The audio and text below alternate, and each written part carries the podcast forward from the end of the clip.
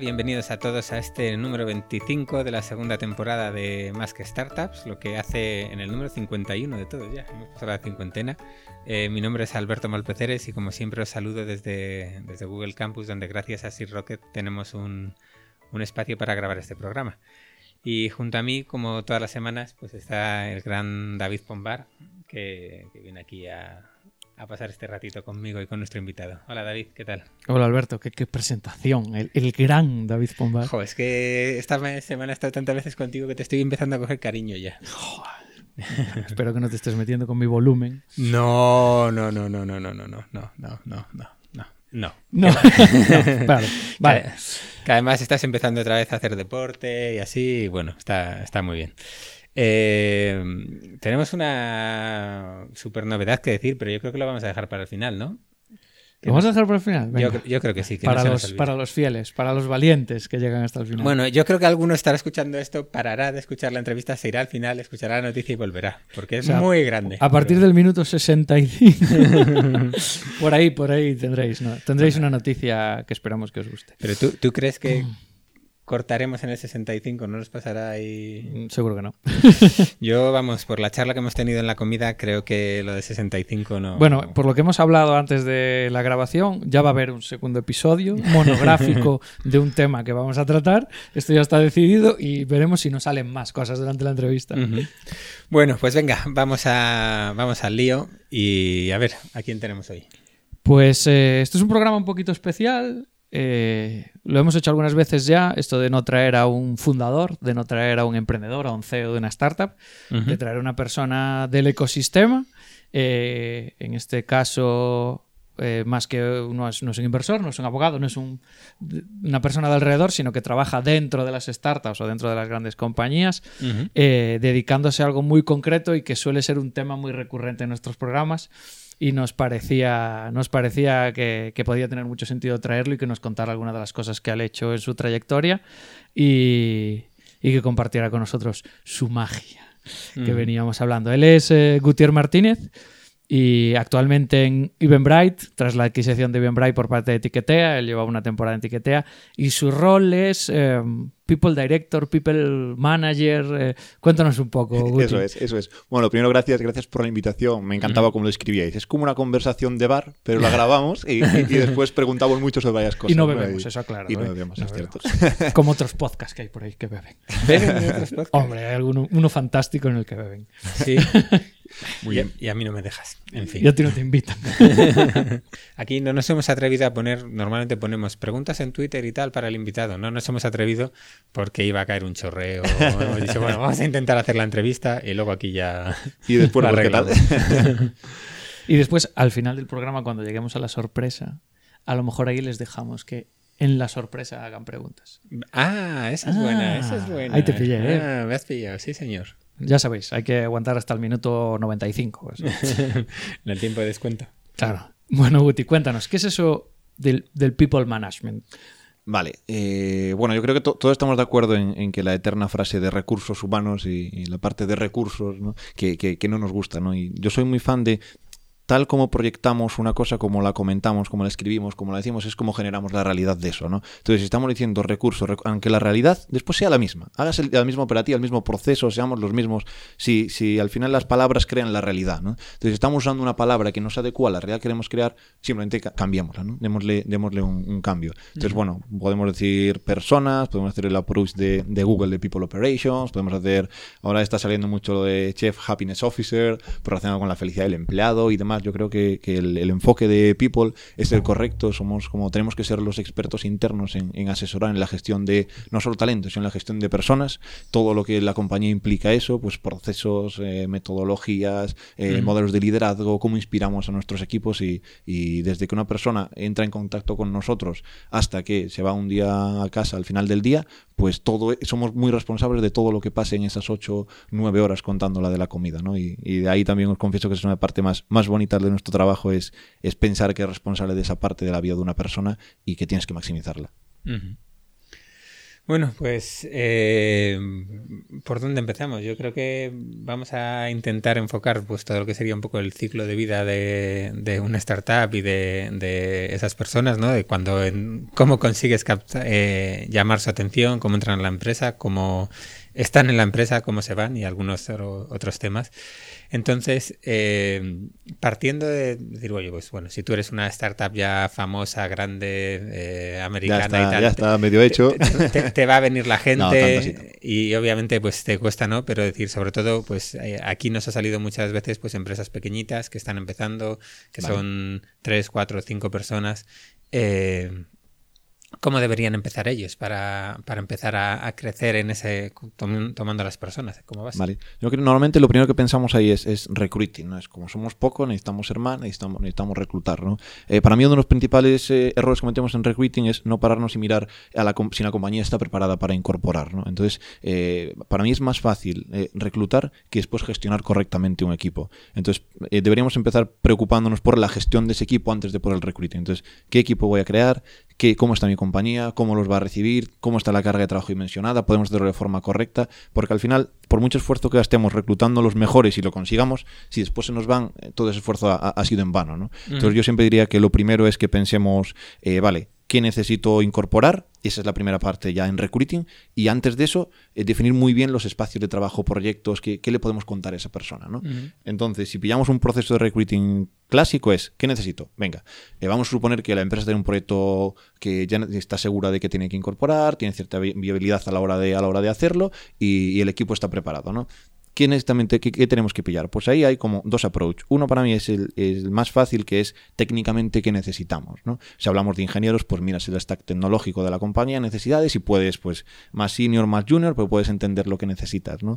Y, pero sobre todo lo, más crítico, bueno, y técnicamente con ingenieros y técnicamente con un administrativo, que técnico por un administrativo es pues que controle tu software de gestión de facturas o, lo que sea. ¿no?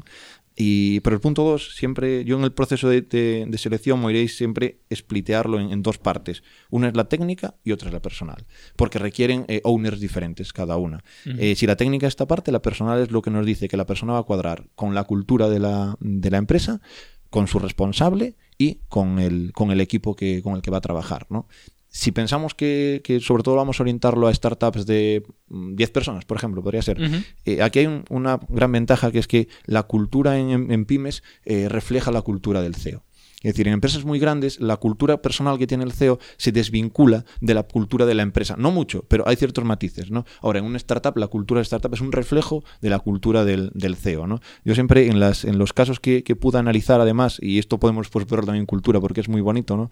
Eh, una cultura de una startup refleja las fortalezas del CEO y las debilidades del CEO. Las que seguro va a refrentar son las debilidades del CEO, como por ejemplo, vamos a poner casos extremos y, ahí se ve muy bien. ¿no? Eh, si un CEO llega tarde, a trabajar, entra a las 12, ¿qué cultura va a tener en empresa? Pues llegar a las 12 no pasa nada, ¿no? Eh, si un CEO presenta perfectamente todos los reports y no tiene ningún fallo nunca, la empresa va a copiar esa, esa, esa skill va a intentar copiarla, ¿no? Entonces ahí es muy fácil la, la, el más cultura es un match con, con, cómo es el CEO y cómo es el líder que tengas, ¿no? Esa es una parte. Entonces una vez que decimos, vale, ya sé que necesito, pues, ¿qué ejemplo pillamos? Un, una persona de ingeniería, por ejemplo. Por ejemplo, marketing.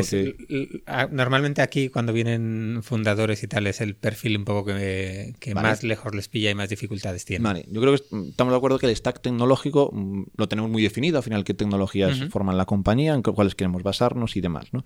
Pues por otro lado es qué, qué tipo de persona necesitamos. ¿no? Eh, para aquí eh, es fácil hacernos trampas al solitario a veces, ¿no? que tenemos que ser muy, muy, muy sinceros con nosotros mismos y decir, vale, eh, pues normalmente cuando, ¿qué quieres, Pato? Pues quiero una persona super driver de la innovación, del empuje, con garra, con energía, con, que, mueva montes y montañas, ¿no? Pero muchas veces, vale, pero ¿qué puesto tienes? Porque cuando estamos empezando hay puestos muy bonitos de creación, de construcción, y cuando vamos un poquito más adelante hay puestos de definición, de hacer que esto sea excelente, de mucha precisión, de mucho detalle. Entonces, ¿cómo pasamos esto y analizamos que lo que nosotros queremos para, para nuestro puesto eh, puede ser diferente en función del estadio en el que esté el producto. ¿no? Un producto muy inicial, bueno, pues una fase de eh, una visión muy amplia, personas que puedan pillar problemas a muy alto nivel y demás, porque el producto está muy avanzado, necesitas personas que se dedican a refinar ese producto, mucha precisión, mucho detalle, mucho eh, entrar en, en, bugs que después te van a impactar en negocios de momentos muy, muy cercanos. Entonces, ¿cómo, esa frase que se repite muchas veces de que los 10 primeros empleados de una startup tienen que ser en sí mismo emprendedores.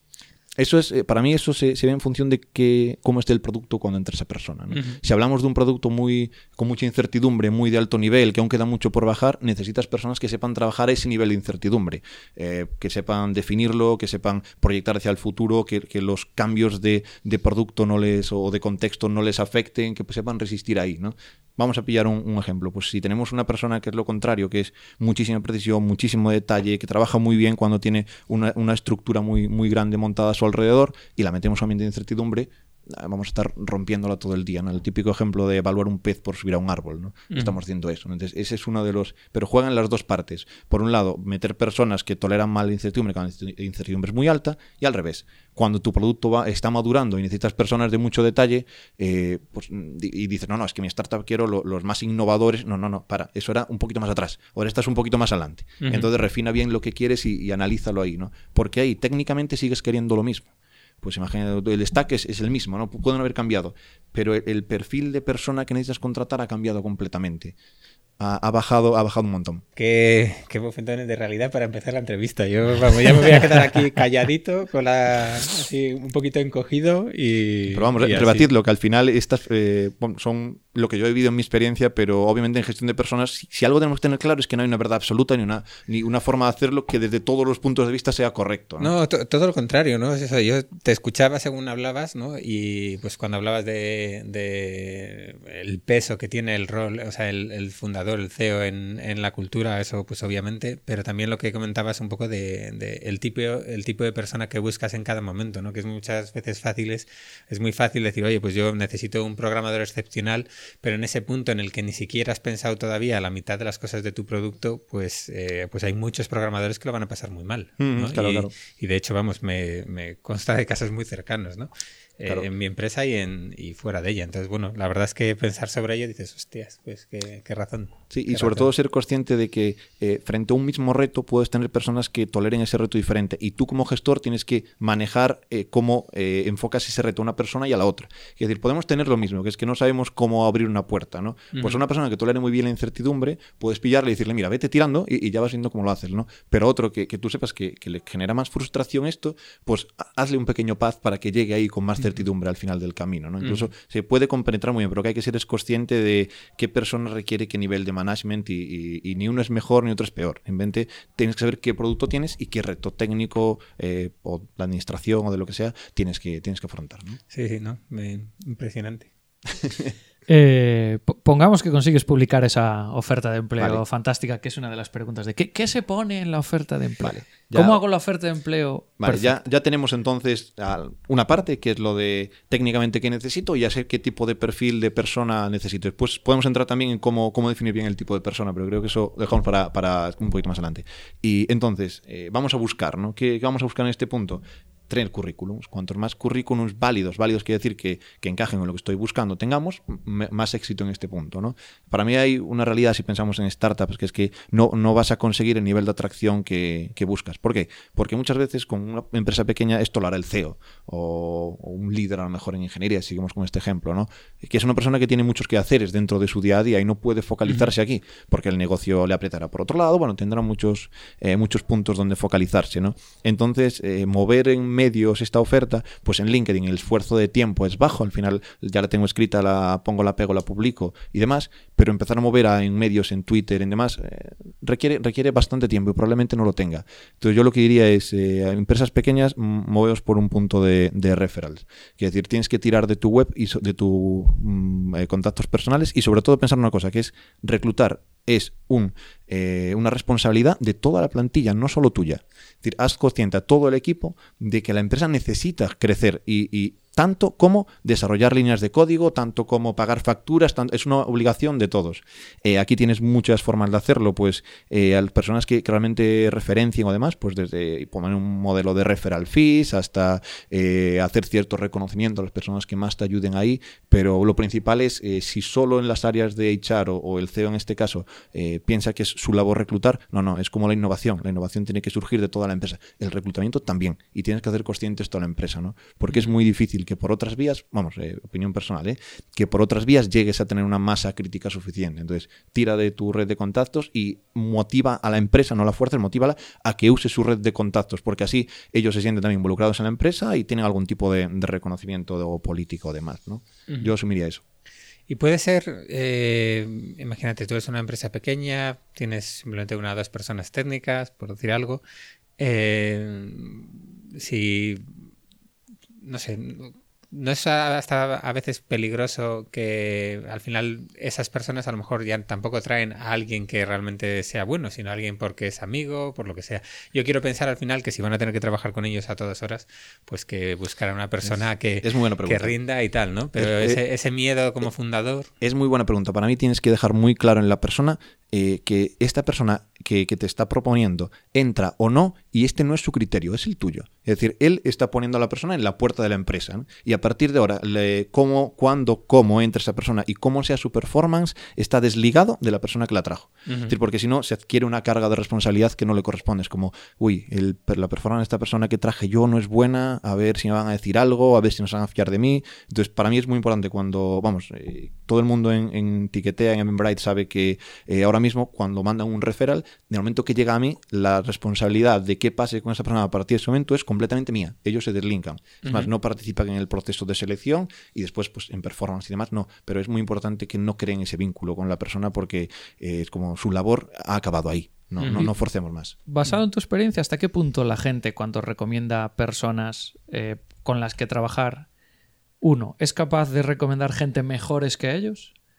Y dos, eh, recomienda gente muy parecida. Desde el punto de vista al final, eh, nivel socioeconómico, cultural, edad, y acabas teniendo perfiles muy similares en lo, o sea, en lo personal, en la parte soft.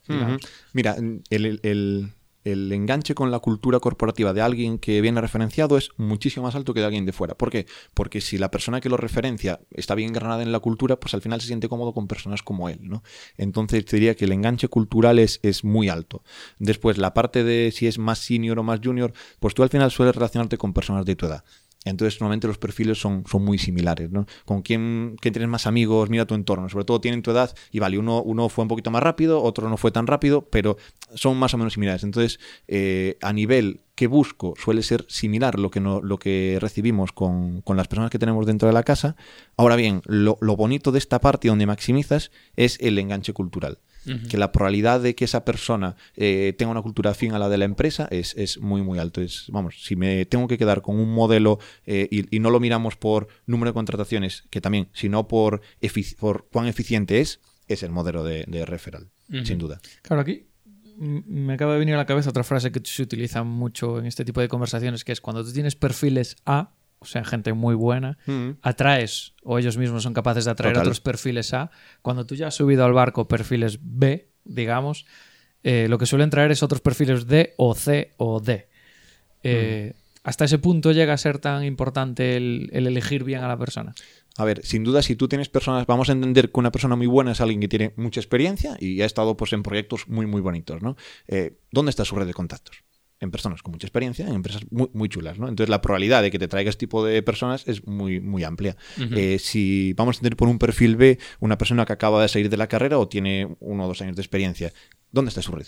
Está ahí. Entonces, no, le pidas seniors a una persona que acaba de salir de la carrera, que puede ser porque conoce a alguien y tal, pero lo normal es que, es que no sea así, ¿no? Para mí una de las estrategias muy buenas cuando empiezas es eh, pillar personas que valorar mucho la red de esa persona también. Es un, valor más en el proceso de selección, porque te puede eh, abrir muchas puertas, te puede ayudar un montón a crecer rápido y, y repito, la selección no es solo de echar, es algo de toda la compañía, que necesitamos que todo el mundo se alinee y la vea como un 1% de mi tiempo, porque tampoco requiere, es ayudar a mi departamento a mi empresa a que esto crezca, porque eh, ayudarías a que vendiera más la empresa. Sí, ¿no? Pues esto es lo mismo. Pues eh, ya relacionado con lo que ha dicho David, pues también he pensado un tema que, se habla mucho últimamente, bueno, últimamente y hace tiempo, pero que es eh, el tema de la diversidad.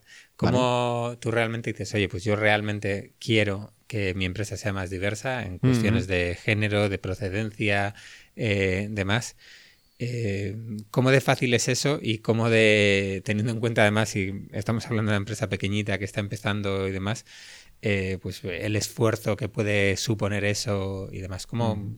¿Cómo puede el CEO también ahí fomentar eso para evitar eh, sacrificando la parte del matching cultural y demás, ¿no? Vale. A ver, supone esfuerzo, por supuesto, que supone más esfuerzo. ¿Por qué? Porque al final es un filtro más que tú estás añadiendo.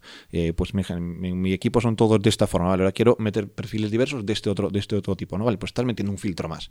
Que decir, además de tener todos los requisitos que necesito, necesito que tenga un requisito más que es eh, diversidad hacia, hacia este lado, ¿no? Entonces, realmente, más que necesitas más esfuerzo, necesitas hacer consciente a la compañía, lo primero, de por qué vas a hacerlo. Que la diversidad, por diversidad, es como, vale, pero ¿para qué? ¿Qué ¿Cuál es el fin? ¿Por qué, por qué queremos equipos diversos? Y es porque al final el equipo tiene más valor, gestiona mejor eh, todo el entorno que tiene, porque tiene puntos de vista, opiniones, participaciones, es capaz de asimilar mejor eh, un path que puede ser pues con más incertidumbre o menor, pero es que afronta retos con una mayor garantía de éxito. ¿no? Ahí está la diversidad, en, ese punto de vista en el que todos, todos los tipos de perfiles tienen algo y no hay ningún perfil que contenga todos. ¿no? Entonces, teniendo esto en mente, es como, ¿te va a llevar más tiempo? Sí. ¿Te va a llevar más esfuerzo? Sí. ¿Vas a tener recompensa? Por supuesto. Porque al final estás metiendo, estás metiendo más filtros, ¿no? Entonces, sobre todo es pillar a la compañía, punto uno, hacerla consciente de por qué la diversidad es necesaria, que todos la compartan. El CEO, si no la comparte el CEO, pues obviamente tienes una dificultad. Y dos, es una vez que asumes que esto es necesario, cómo hago consciente a la compañía de que entonces necesito más esfuerzo. Más esfuerzo es más tiempo, más dedicación. Pues eh, imagínate que vamos a pillar que un promedio de incorporación de un puesto es un mes. Pues si además quieres poner un filtro de diversidad, lo mejor es que prepares a la compañía porque lo vas a hacer en un mes y medio.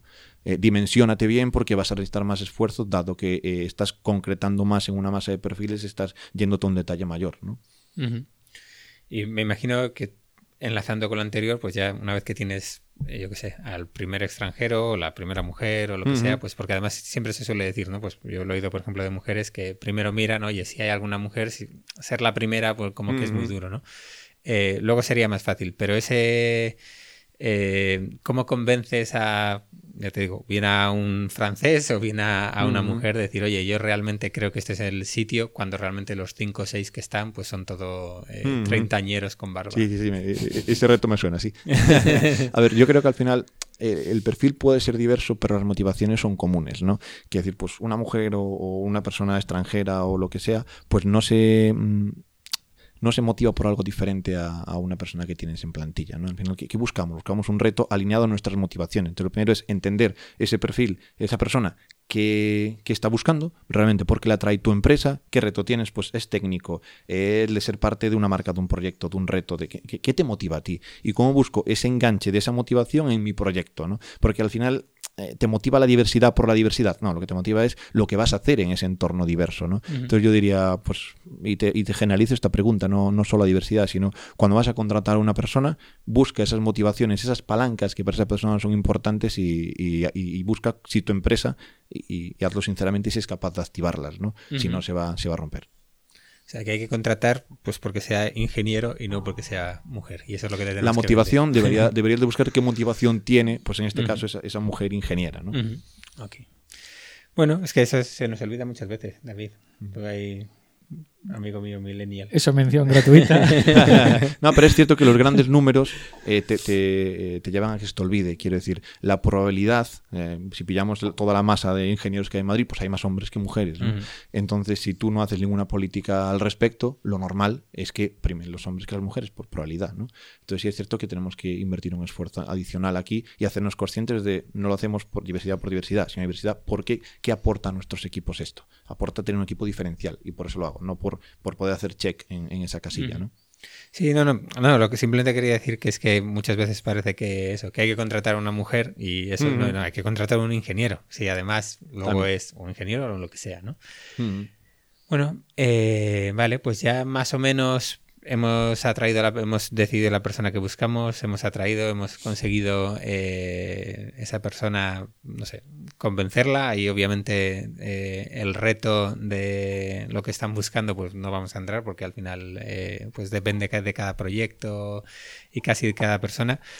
Pero llega el día uno que es de esa persona en la empresa y básicamente eh, en las startups lo único que solemos hacer es eh, formatear un portátil y crear una cuenta de correo, ¿no? Pero ¿qué, tenemos que hacer realmente? ¿Qué deberíamos hacer para que esa entrada en la, en la startup eh, o en la empresa sea como Dios manda? Vale, para mí lo primero es pensar que esa entrada en la empresa ya ha empezado. Quiere decir, cuando la persona la llamaste por primera vez para contarle, mira, te estoy llamando, vi tu currículum, te conozco de lo que sea, ya está entrando en la empresa, ahí ha empezado. O sea, la impresión que, la primera impresión no es del primer día, es la que, ya que ya le has dado. Y tienes que ser consciente que es excelente tiene que ser excelente desde ese momento. ¿no? Entonces, ¿cómo gestionas todo el proceso de, incorporación, de cuántas pruebas le vas a poner, cómo lo vas a estructurar, qué contenido le vas a dar, cómo, cómo haces todo eso? Ahí la persona está entrando en la empresa. ¿no? Por, por haceros un pequeño pin de cómo lo hacemos, cómo lo hacemos nosotros, eh, nosotros creemos que para mí eh, hay que maximizar el número de, contacto que tienes con esa persona siempre y cuando tengas contenido para hacerlo. ¿no? Quiere decir, hacer ocho entrevistas tiene sentido. Pues no creo que tengas contenido para ocho, pero un mínimo de dos entrevistas y, una sesión con el equipo debería, debería de tener. ¿no? Entonces, como lo estructuramos nosotros, siempre es dos entrevistas y una sesión de trabajo con, el equipo, una sesión de un meetup interno o algo así. Tienes que conocer a la dirección de la compañía para, o tener una idea de la dirección de la compañía para, para ver pues, a quién vamos a, seguir en este reto a tu responsable y, y, al director de esa área, para nosotros es clave, y después también a tus compañeros hay veces que este punto se nos olvida, que te entrevista pues el CEO, te entrevista un, un team lead o algo así, y vale, y con el que realmente voy a tomar un café todos los días, con el que voy a interaccionar como, como es, ¿no? Entonces, una vez que pasas todo, que pasas todo esto, eh, tu primer día cuando llegas ahí, que es a dónde ibas, para mí es importante que la figura de, gestión de recursos humanos, eh, si no la hay, el CEO, es la persona que te ha acompañado en todo este viaje hasta ahora, ¿no? Entonces lo principal es que es la persona con la que más link tienes a, día de hoy. Entonces que siga contigo ese día. que, el primer día a mí me gusta ser la persona que te recibe por la puerta, que va a tomar un café contigo y que, y que estoy, estoy a tu lado para buscar a cualquier persona con la que hayamos puesto una formación o demás, ¿no? El, portátil, para mí hay, hay, dos cosas muy tontas pero que tenemos que, poner muy bien, es el sitio y el portátil, ¿no? Son dos, como, como si pillamos una pirámide de Maslow, dos necesidades básicas. Si entras en un sitio... ¿La wifi? Y no tiene... Sí, la wifi no tienes ni password de wifi ni portátil en el sitio, ¿qué imagen te da? Que no te estamos esperando. Si estamos otras cosas y tú vienes. Es como, no, no, no. Eh, asegúrate eh, que, tardas media hora antes de que tenga un portátil ahí, después con el DIT o con que sea, ya lo podemos arreglarlo, ¿no? Pero el portátil en su sitio, eh, tu sitio preparado y, bueno, si quieres poner un poco de cultura, de branding y tal, pues, pues genial, ¿no? Pero el portátil en sitio es, es capital. Es que me está recordando una conversación que tuve hace muy poco con un director de recursos humanos de un banco internacional que, se acaba de incorporar y, había una persona en su equipo que tenía un ordenador distinto a los demás, ¿no? Y entonces le preguntó, ¿y ese ordenador? Y le dice esta persona, no, es que me incorporé, pasó una semana, dos, tres, no tenía ordenador, entonces decidí comprarme uno. claro, pues. Dices, pues no, te estaban esperando. la imagen que das es, es, si la empresa, la empresa tiene que hacer un, vamos a poner muchas comillas ahora, no, un pequeño parón, que decir, una, pequeña dedicación a chequear que todo está bien y esperamos a esta persona, porque para nosotros puede ser nada más porque llevamos muchas incorporaciones o no, pero para, para esa persona el diferencial, le estás afectando en su vida profesional y en su vida personal. ha, parado muchas cosas y ha cambiado mucho para esto. ¿no? Entonces, punto uno, eso, eh, sitio preparado, portátil preparado, referencia de una persona, en este caso, normalmente o CEO o persona de HR, depende del tamaño, y, y, después una planificación de qué va a pasar los primeros días. ¿no? Eh, pues mira, tu primer día, eh, para nosotros nos gusta que pase la mañana con el equipo, que tenga un desayuno informal, que empiecen a, contarle cada uno qué hace y demás, de forma mm, pues, no estructurada, simplemente hablando con todos eh, a medida que, pasa la mañana.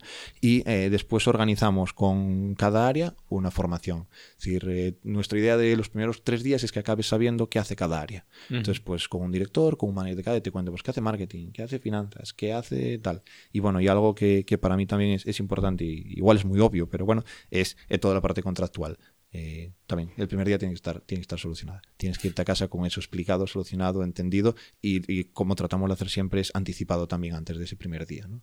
Eh, lo peor que te puede pasar a mí lo que os diría que os blindarais siempre es que la persona entre le enseñe su contrato y no hablo de condiciones sino de escritura redacción algo ahí y que eso chirríe Eso es lo peor, ahí has fallado. Es decir, ¿por qué? Porque es algo que podías haber anticipado, tendrías que haber explicado y la persona llega al final y te dice, ¿cómo me cuentas ahora esto que no me suena bien, no lo entiendo? ¿no? Entonces, eh, trabajar un poquito el contrato antes de, antes de llegar es, eh, para mí es, un punto que te garantiza un, como un fallo fatal al final del proceso. ¿no? Yo Siempre pensé que los contratos eran como los términos y condiciones de las webs. Es algo que está pensado para que no lo entiendas. Bien, yo, Entonces, yo por lo poco que te conozco entiendo que lo entiendes así, pero, pero, pero ahí como siempre hay muchos tipos de personas. Hay personas que, que, dicen, bueno, sí, ok, lo entiendo, explícamelo por encima, yo siempre lo explico tal, y otras dicen, no, no, quiero leerlo, analizarlo, entenderlo. Entonces vas a gestionar todos los tipos de personas. Hay personas que van a querer un detalle máximo y tienes que estar preparado para dárselo. Hay personas que van a confiar en ti y van a decir, bueno, pues explícamelo y ok, ¿no? Pero bueno, e, es una tontería a lo mejor, pero es que si fallas ahí has fallado en un proceso.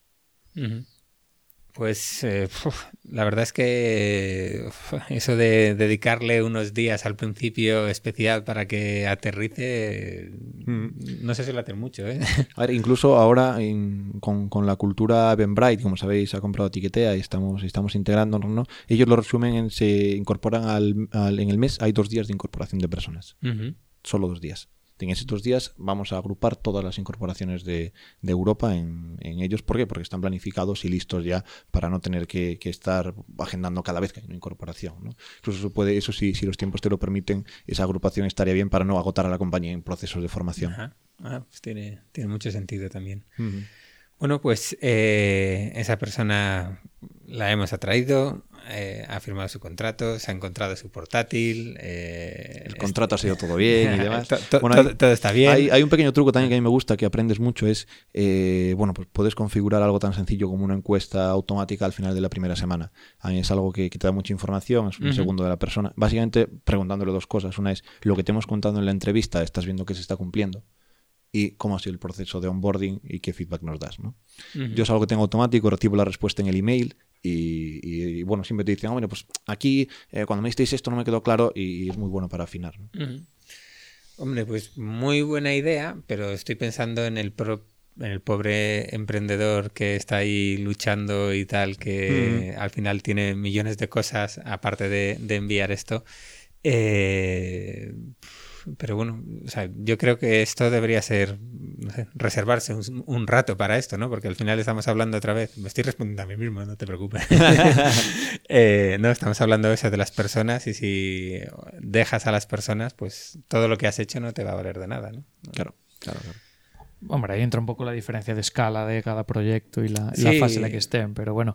Eh, no, estoy pensando sobre todo eso en una empresa pequeña que son 5, 6, 7, 8, 10, que todavía no tienes a alguien en. o si puedes, siéntate con la persona, pero pregunta siempre. Eh, yo siempre pienso que en los procesos de, gestión de talento, recursos humanos o, demás, hay que, hay que una, una, parte que es los valores del proceso, después el proceso en sí mismo, después con qué KPIs medimos el proceso. Y lo último es tan importante como todo el resto. A veces hacemos algo y no vemos, vale, pero ¿cómo pasamos? A algún número que nos diga algo de cómo está hecho esto. ¿no? Por la intención en, selección al final es eh, traer algún KPI numérico, ¿vale? De 1 a 5, que, ¿cómo dice la persona que lo hemos hecho? Porque no le damos mucha importancia si es un 4 un 5, bueno, es muy subjetivo, ¿no? Tal, pero si es un 1 un 2, eh, obviamente esto no está fallando, esto está fallando por todos lados. Entonces, eh, trata de poner siempre un KPI a cada proceso que, te ayude un poco a, a mejorarlo y cuando inviertas tiempo en mejorarlo, mira si ese KPI aumenta o no. Y bueno, ¿cómo presentas eso? Porque eh, que alguien que se acabe de incorporar te diga un 1 es casi como diciendo, me arrepiento. Sí, sí, eh, vamos a pues obviamente históricamente he tenido personas que me digan que, nos han puesto notas bajas ahí, eh, eso es, vamos, ir, sentarse con la persona y lo primero es pedirle disculpas y decirle, mira, no sé por qué has puesto un 1, a lo mejor no entiendo bien la razón, pero es como obviamente por mi lado algo no ha salido bien vamos a, vamos a trabajar a ver qué, a ver qué ha pasado, ¿no? Muchas veces son percepciones, son. Bueno, pero te, el tema es si lo atajas ahí, mm, puedes, puedes darle la vuelta. Si eso lo dejas y, no te has dado cuenta, la persona el primer día no te lo ha dicho, y va a ir a más y ahí tienes, ahí, ahí se puede complicar. ¿no? Entonces, esta persona se incorpora con su equipo, como decía Alberto antes, se toma sus primeros cafés, empieza a trabajar, continúas el ciclo. A partir de ahí, ¿qué preocupaciones tiene que tener un responsable de personas o los fundadores, en el caso de proyectos más pequeños, para que el equipo funcione, la cultura se mantenga y se propague, no haya una alta rotación de, empleados que ocurre en algunos proyectos? ¿Qué pasa a partir de ahí? A ver, muchas veces pues cosas como la rotación no son un factor solo, sino son, son un universo de factores que te están, que te están actuando todos juntos y es difícil decir, vale, ha sido por esto. Muchas veces no, es por esto, más esto, más el mercado, más que este proyecto no ha salido así, más que el manager, tal. Yo te diría, si tienes que focalizarte en, una cosa, eh, si eres una empresa con un poquito de estructura, la clave son los, los managers. Eh, al final siempre sabemos que una empresa, una persona en una, con un buen manager, y si la empresa no es buena, puede estar cómodo. Una, una persona en una gran empresa con un mal manager eh, no, va a estar cómodo, va, a salir, es rotación segura. Entonces el, el manager es, es, crítico. Si tenéis grandes managers, eh, quita el 80% de los problemas de, los problemas que podemos tener en gestión, en motivación, en, liderazgo y demás. Entonces, lo primero, focalízate ahí. Si tú eres el manager como, como eso, para mí lo principal es que eh, no quites peso a la gestión de personas. Es decir, la gestión de personas es algo que no te va a apretar el zapato cuando entras por la mañana. ¿O por qué? Porque no es un cliente llamando tal al email, no es un mail de, no sé, de Amazon Web Services que, se caen los servicios y no haces no sé qué. No, va a hacer eso, no va a tener esa inmediatez ni esa fuerza. Tienes que dársela tú. Y ahí está el principal, el principal problema, ¿no? De que tienes que entender que priorizar, eh, que no se caiga la web, priorizar que, bueno, pongo cosas muy, muy, muy amplias, ¿no? Para que sea. Priorizar que tienes que pagar una factura en el banco es tan importante como sentarte con tu equipo una hora cada dos semanas eh, y, ver en qué estado está, cómo se encuentra y demás, porque eso a la larga te va, te va a ayudar a ir muchísimo más rápido. ¿no? Eh, hablabas de esa pequeña encuesta que enviáis a la gente cuando, cuando hace un, onboarding en el equipo. Eh, ¿Tienes algunos otros trucos, herramientas para medir un poco la satisfacción de los empleados o cómo los equipos están rindiendo a lo largo del tiempo? Vale, hay, hay los KPIs clásicos de, rotación y demás. Eh, usamos eh, análisis de clima laboral una vez al año. Bueno, no es, no es nada, nada que sea nuevo. Pero sobre todo a mí me gusta sobre ver qué grado, cuando hacemos algo, si la compañía lo está aprovechando o no. Por ejemplo, lanzamos un plan de formación.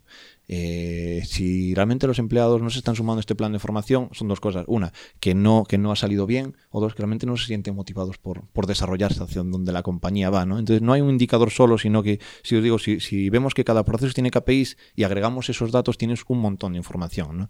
Por supuesto, hay cosas muy claves. Eh, la parte de performance para mí es, es clave que decir, hacemos dos veces al año una evaluación de performance, de desempeño de, la propia persona y, otra vez, eh, tanto es muy importante la parte de, vale, cuéntanos cómo estás en la autoevaluación, como eh, indícanos, eh, vamos a traerle algún valor numérico que podamos entender cómo estás tú, ¿no? Entonces siempre hacemos autoevaluación de la persona y evaluación por parte del manager, que esto es un Google Form.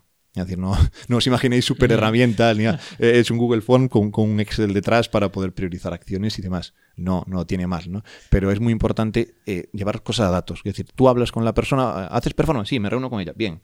¿Qué sacas? Inputs. Bien. No, no. Monta un proceso muy, muy sencillo con Google Form, donde la persona le preguntes cosas, bueno, de, de 1 a 5, eh, siendo 1 esto y 5 esto, ¿cómo estás?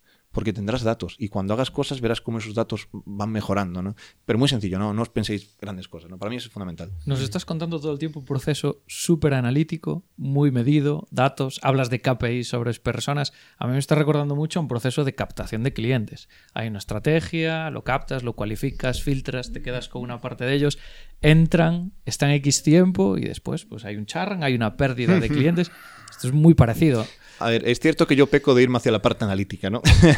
Pero eh, quizás sea porque cuando piensas en la profesión de, recursos humanos dices, bueno, pues eh, son personas que hablan un montón y le gusta muchísimo estar con la gente. Y es cierto, y nos encanta, y a mí el primero, ¿no? Pero, pero es cierto que ahora nos demandan otra parte más, que es el concepto que, muy bien llevamos escuchando tiempo de Google, que es el concepto People Operations. Operation lo que significa es que no usamos intuición, arte o magia, usamos KPIs, estrategias y análisis, ¿no? Entonces yo creo que en el área de, personas pasamos de una parte muy eso, de, eh, arte, magia, de no algo oscuro que no se porque deciden, pero ahora la, tendencia está hacia el otro lado completamente, al menos como yo la veo, es transparencia, visibilidad y, datos. Es, decir, es cierto que a, un a una evaluación te digo, bueno, ¿Qué tal está David? De 1 a 5. Tú me dices 4,72. Y esa precisión, un dato subjetivo, no la puedes tener. Pero si me dices 4 y algo, volvemos a lo de siempre. No es un 1 o no es un 2. ¿no?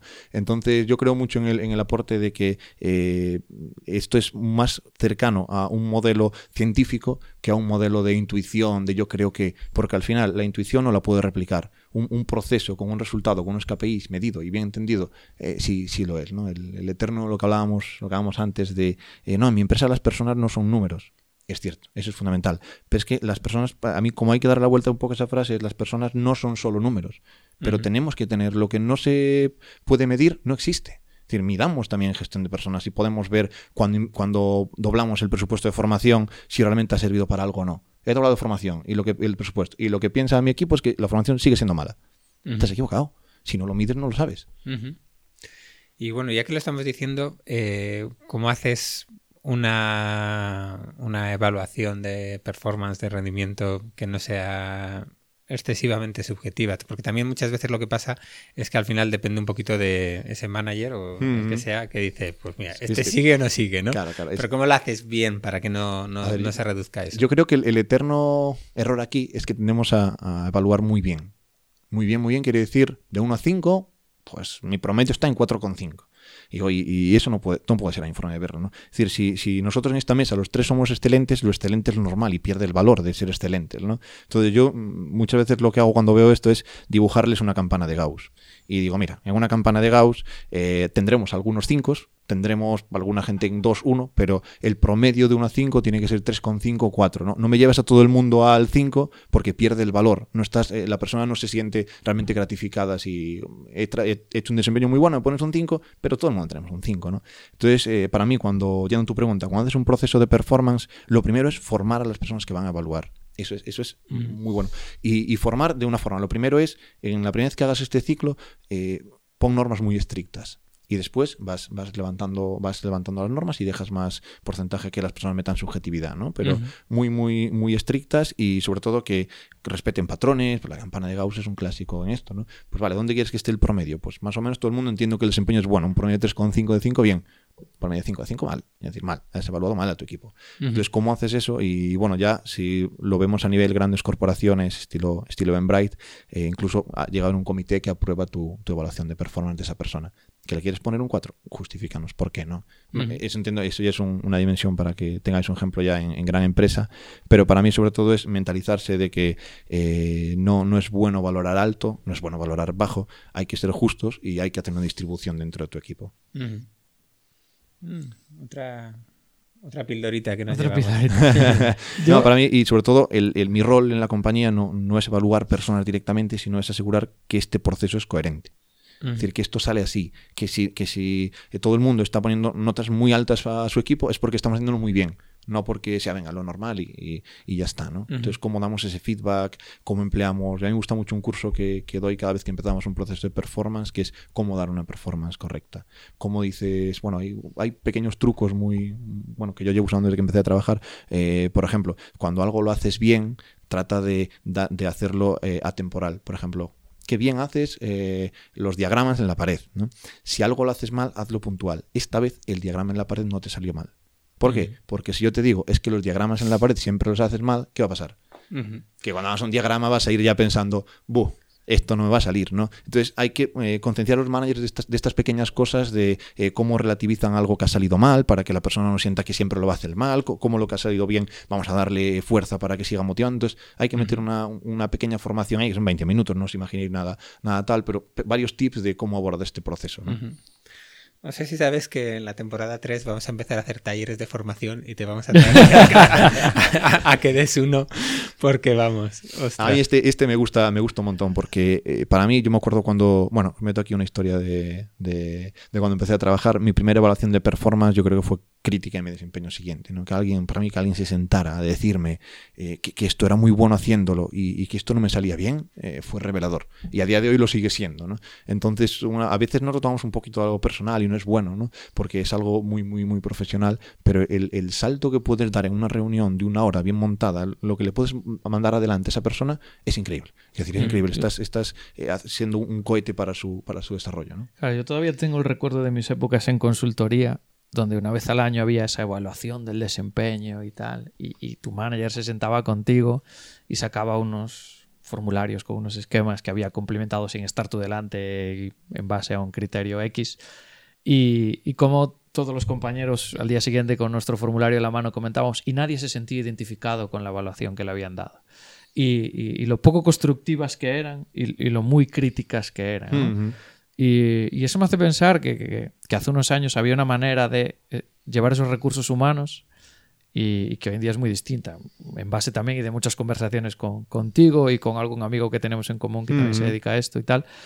Y me lleva a la otra parte, que es, una vez la gente está dentro de tu equipo, eh, una empresa crece, y no siempre es previsible hacia dónde crece y qué necesidades tienes. ¿Cómo evolucionan las personas dentro de las, dentro de las empresas? Esto que hablamos siempre los programadores, eres programador, después jefe de proyecto. Eh, Uf, ya, ya, sé, ya, ya, ya, ya sé. El primer día que llegaste hay un camino predeterminado. Sí, no, y además hay otra cosa que está relacionada con lo que has dicho al principio, ¿no? Es decir, eh, según la empresa va avanzando, el perfil que necesitas es otro. Y, y, esa persona que pues tú lleva dos años contigo, que le tienes un montón de cariño, pero hay un punto en el que dices, es que ya no, no es esto lo que necesitamos. Eh, ¿Qué, tienes que hacer? Ver cómo, no sé, reconducir la empresa, reconducirle a él, decir, mira, ha sido muy, muy bonito, pero hasta aquí hemos llegado, que, es un poco, según evoluciona, ¿qué tenemos que hacer? Claro, vale, tocáis, tocáis dos temas diferentes. Uno, uno primero, el que tocabas tú, David, era sobre carreras profesionales, ¿no? hacia, hacia dónde voy, ¿no? Lo, lo, tengas montado en la empresa o no lo tengas montado, para mí la forma de verlo es, es casi única, ¿no? Que es que cualquier persona en su puesto puede seguir creciendo especializándose mucho en el mismo. Un programador eh, vale, pues ahora soy junior, ahora soy senior, ahora soy más especialista, ahora soy eh, principal no sé qué de, programación, ¿no? Esa es una carrera que es en la que tú te desarrollas por tu parte técnica, ¿no? Y otra carrera diferente es la de gestión de personas. ¿Dónde está el error, el, clásico error que tenemos? Es pensar que hay un punto que o te vas a la carrera de gestión de personas eh, o project management o demás, o no soy capaz de ganar un salario mayor. Ese es el, error donde caemos muchas veces, ¿no? De para progresar en mi carrera tengo que irme hacia gestión. Si no, aquí, pues el nivel es el que es, el reconocimiento es el que es, ¿no? Entonces, para mí una batalla muy grande es, romper eso de, raíz, ¿no? Hoy voy a decir yo algo porque David eh, a pesar de que, de que es un millennial, hoy lleva ya un par de batallitas contadas ¿eh? por él, pero yo me, callo, no digo nada más. Es que insistes, insistes en que soy millennial. Yo nací en el 82, ya no me toca, pero por un par de años. No, pero me, hace, no sé, no sé si me hace gracia o me da pena, porque e, esta, esta conversación de, de un técnico con experiencia no se puede ganar la vida, o sea, lleva como los 20, los 20 años que yo llevo en la industria y sigue y están ahí, ¿no? Para mí es muy importante eso, que hagamos las empresas o departamentos de ingeniería son brillantes cuando sus ingenieros son brillantes. no hace falta tener gente senior y experta en esos puestos, reconocida, con valor y motivada ahí. Si al final le decimos cada uno que empieza a hacerlo bien lo mandamos a gestión, es que es un problema estructural, ¿no? No podemos permitirnos eso, ¿no? Entonces, eh, yo siempre les cuento esto básicamente. De aquí tienes dos, dos paths, ¿no? Y, y, y puede haber más si cuentas que te puedas mover a product management, a otros, pero vamos a resumirlo en dos. Uno es que cada vez vayas adquiriendo más experiencia en tu puesto y seas un mejor desarrollador, arquitecto, lo que sea, y ahí vamos a apoyarte con formación. Y otro es un pad de gestión, donde tu core va a dejar de ser el desarrollo, vas a poder seguir tocando, desarrollando algo, pero, ojo, nunca, idealmente, nunca en el camino crítico, porque tu core ahora no es el desarrollo es la gestión de equipos. Entonces vamos a ayudarte ahí, ¿no? Entonces, ¿cómo dibujas este path y cómo una persona, normalmente hay momentos de su carrera que tiene una inquietud por el otro, entonces mm, le ayudas a, resolver esa inquietud y decides dónde quiere ir, ¿no? Pero el eterno dilema de era un programador muy bueno y lo pasamos a gestor y no se le da tan bien, eh, bueno, yo creo que aprendimos mucho en ese camino y tenemos que tenerlo presente, ¿no? Sí, seguro que aprendimos. Ejemplo, hemos visto ejemplo, vamos a decir así, ¿no? Vale, y antes de ir a la parte de necesitar un rol distinto, que era la otra parte de, la pregunta. ¿Y cómo haces también, porque aquí eh, planteamos una carrera y tú vas pasando de junior a senior y, entonces ya eres un súper experto y vas mejorando y tal, ese punto en el que la gente no pasa de ahí, a lo mejor hay eso, pues tú vas necesitando a gente que, yo que sé, que tenga ideas o otro tipo de planteamiento y hay gente que no llega. Y, Entonces, ¿cómo puedes plantear ahí el hecho de, no sé, no promocionar, por decirlo de alguna forma, porque además en su puesto es bueno y simplemente es que lo siento, pero no para el siguiente no llegas. ¿Cómo gestionas eso? Digamos, para mí lo primero es que eh, el negocio necesita ese puesto. Eso es fundamental. Quiere decir, si tú empiezas a promocionar a alguien y lo llevas a un puesto que la empresa no lo necesita, eh, lo, has, roto, no, no, no puede desarrollarlo. ¿no? Entonces lo primero es que, la empresa necesite esa persona. Es decir, necesitamos eh, perfiles de project management, no sé qué, pues que igual tenemos un proyecto y es pequeño. No, no, no, no, no lleves esa persona ahí porque le vas a dar como un cascarón vacío, no, no vas a tener contenido para ella. Entonces ese sería el punto uno. Y después, eh, la persona no crece. Es que igual lo que no está escogiendo es el paz bien.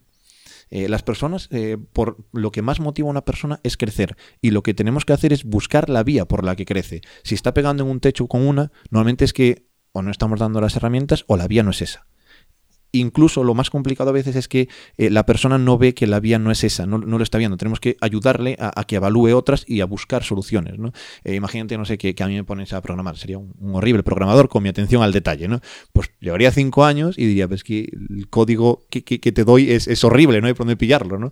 Entonces, que, igual tienes que como manager mío decirme, mira Guti, es que eh, por, por tus actitudes personales, por cómo, dónde maximizas, igual no es aquí confía en mí y vamos a probar. Y vamos a empezar a, que, hagas entrevistas, que igual este está mejor, ¿no? Entonces es como tu rol como manager tiene que ver por qué está el techo, porque la empresa no, no porque el negocio no le deja pasar, porque el proyecto es el que es, o porque eh, las eh, virtudes de esa persona no maximizan ahí. Y aquí abrimos un melón que también igual es, igual es interesante, ¿no? Que es eh, todas las personas pueden hacer todos los puestos, ¿no? para mí es sí, pero con desempeño excelente no. Es decir, tu desempeño brilla donde brillas tú como persona. Ahora, yo podría hacer un puesto de programador normal, mediocre. Bueno, pues si me dais las herramientas, me enseñáis a hacerlo, probablemente llegue. Voy a ser excelente sin atención a detalles, sin... probablemente no, no. Eh, lo relativizo un poco a un punto absurdo, pero es que es así. Es decir, tenemos que buscar los puestos donde las personas maximicen, no, donde, bueno, lo hago bien, se me da bien, eh, está guay, ¿no? Pero donde alinee conmigo como persona, ahí vas, ahí vas a tirar muy fuerte. ¿Y la otra parte? La otra parte de que la empresa va necesitando otros perfiles. Me imagino que esta, eh, la respuesta puede ser muy parecida a esto, ¿no? A ver, eh, eh, es... muy raro que una persona se, quede completamente fuera. Es como la empresa ha cambiado tanto que lo que tú hacías no encaja para nada en lo que necesitamos hacer. No, pero a lo mejor no te motiva. O, no te motiva. A ver, para mí lo, principal ahí es, cada persona tiene unas motivaciones personales que hay que entender. Y esto es un trabajo ad hoc cada uno tiene las suyas. Pues la mía es que trabajo en una empresa que el proyecto es así, es como tu storytelling personal, ¿no? Que te cuentas a ti mismo cuando te levantas por la mañana. Y, tu manager tiene que entender eso y entender cómo la empresa machea con ese, con ese storytelling, cómo encaja, ¿no? Pues yo me levanto por la mañana y digo, va, pues voy a trabajar contento. ¿Por qué? Porque me dan autonomía, porque la gestión de personas me mola, porque me dejan tal. Si me rompes ese storytelling mío, me está rompiendo a mí como, como persona, ¿no? Entonces probablemente eh, empieza a desmotivarme, empieza a darte indicadores, ¿no? Entonces lo que tiene que hacer el manager es entender el storytelling, ¿vale? ¿Qué piensa esta persona? ¿Por qué David viene a hacer hoy aquí este, eh, este podcast? ¿Qué le motiva para no estar haciendo otra cosa? ¿no? Bueno, pues porque le gusta difundir conocimiento de cosas, le gusta conocer a gente. Si le empezamos a sacar eso, ¿qué va a pasar? que, va a empezar a venir por rutina hasta que no, hasta que no venga un día. ¿no? Entonces, ¿cómo identificamos eso? Y cómo a medida que la empresa gira, vamos poniendo otras cosas en su lugar que la persona le motiven o vamos potenciando las que nos queden de esas. ¿no? Imagínate, pues me gusta mucho crear producto y el producto está creado. ¿no? Vale, venga, vamos a buscarte nuevas features de producto para que te metas por ahí. Vamos a meterte en, eh, vamos a montar un comité de reuniones de evaluación de nuevos productos para que vean, no sé qué, vas a empezar a ir a clientes para que vean lo que demandan y ver si lo... Busca, porque hay, hay, cosas que activan esas palancas, ¿no? Bueno, eh, no voy a decir nada sobre lo que le motiva a David. me, has picado, pero no lo voy a decir. Entonces, eh, ya esta persona eh, llega al punto en el que, por la razón que sea, ¿vale? Y eh, puede haber motivos de negocio, motivos de desempeño y tal. pues bueno, hay que, hay que despedirla y, y, ese es otro de los grandes dolores que también... Tabú. Tabú que muy poca gente hace bien. eso, ¿Cómo, ¿qué hacemos en ese caso? Bueno, yo creo que estoy en esa gente que no lo hace bien y que tiene que hacerlo mejor, por, por supuesto, ¿no? Eh, para mí es, es, un momento traumático para la compañía, llegar, llegar a un punto a un punto así. Es cierto que hay, para mí hay dos tipos, de, cuando tienes que prescindir a una persona de despidos hay dos tipos, ¿no? Uno es el imperado por negocio, ha pasado algo que te ha pillado por sorpresa y, tienes que tomar aquella decisión para salvar eh, la compañía. Eh, bueno, salvar suena muy heroico, ¿no? Pero bueno, para poder seguir, seguir viviendo, ¿no? Y esos son los, los más inmediatos y los más difíciles, ¿no? no David que ha bajado el tono, ¿eh? Ha bajado el volumen, ha bajado un poquito. es, un tema serio.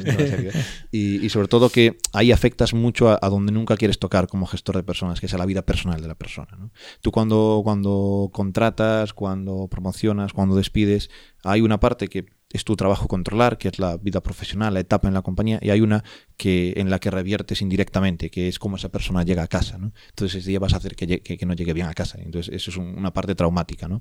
Entonces, como le decía, van a dos formas. Los de negocio, que es, ha pasado algo enorme, imaginaos, se nos ha caído, tenemos un cliente y se nos ha caído. Pues eh, eso desencadena cosas. Y otros son los de performance. ¿no? Y ahí en los de performance de o cultura o que, la persona no engancha en el, en el, equipo, en el proyecto, en la compañía, ahí es donde la norma que, que comentábamos antes es, la norma de oro, ¿no? Que nunca puedes pillarlo por sorpresa, nunca. Sino que tiene que haber un, proceso, o si no, mm, defínelo, un proceso donde eh, detecto algo, normalmente si tienes un proceso de performance, o sea, si te sientas en detalle con la persona dos veces al año, ahí debería de saltar. No, no lo veo en performance, vale, pues hay algo que no cuadra. Lo primero, díselo a la persona. Es, es muy sencillo. Siéntate y dile, mira, para mí esto es capital y esto no está funcionando como quiero sí, lo argumentamos y lo debatimos y, vale, pero esto no, no, no, puede ser así en la compañía, ¿no? Y ponte un plan para, para cambiar eso.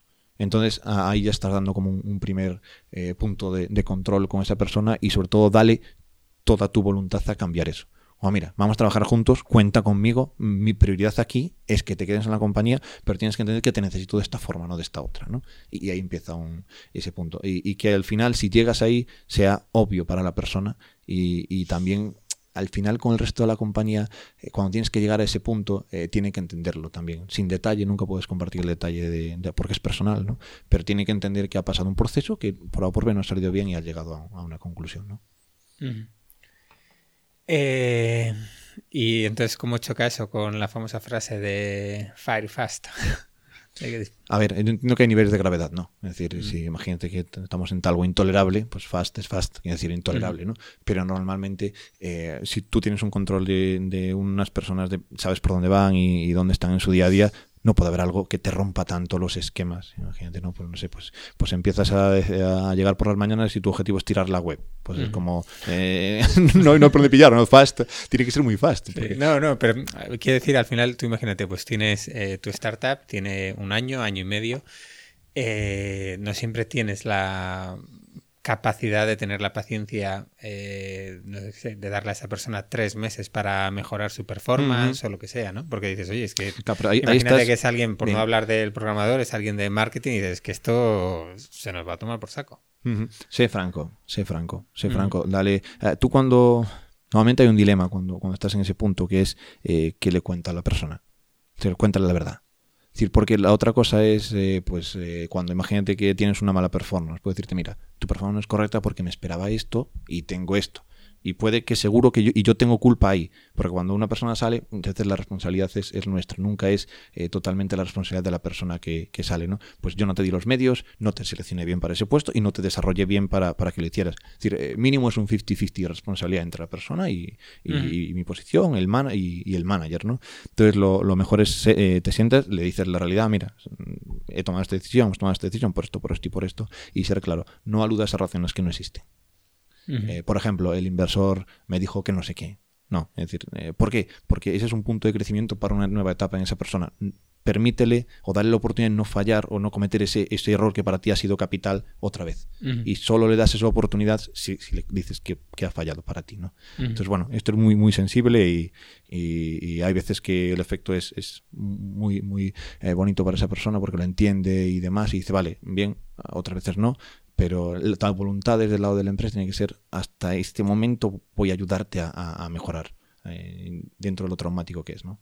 Bueno, y, a veces que, por suerte en nuestra industria eh, el, paro es bastante reducido y hay muchas necesidades de personas y puede que esa persona no sea la idónea para ti en ese momento, pero sí puede ser la idónea para otro proyecto en el momento en el que está. Entonces muchas veces no es una cuestión de darle una patada a una persona, sino es también de acompañarla a que se vaya a otro proyecto donde tenga mejor encaje. Y, a veces un poco el tabú ese del despido también nos impide hablar, tener este tipo de conversaciones tan abiertas con los empleados, ¿no? Decir, oye, pues eh, tenemos este problema, pasa esto, eh, pues necesidades del proyecto, cuestiones tuyas personales, lo que sea, motivo X, pero a lo mejor te, nosotros no podemos mantenerte, no podemos permitirnos que sigas aquí ya ha habido ese primer eh, tarjeta amarilla y, al final dices, oye, pues eh, hay dos opciones, o te ayudamos a que encuentres otro sitio y te vales de nuestra red de contactos, de nuestros conocidos, de nuestro entorno y te vas con nuestra recomendación objetiva. Eh, yo creo que alguna vez lo hemos hecho, tanto Alberto como yo, creo que hemos pasado por esa fase y, y no simplemente desentenderte de la persona y decir, oye, hasta aquí, Sí.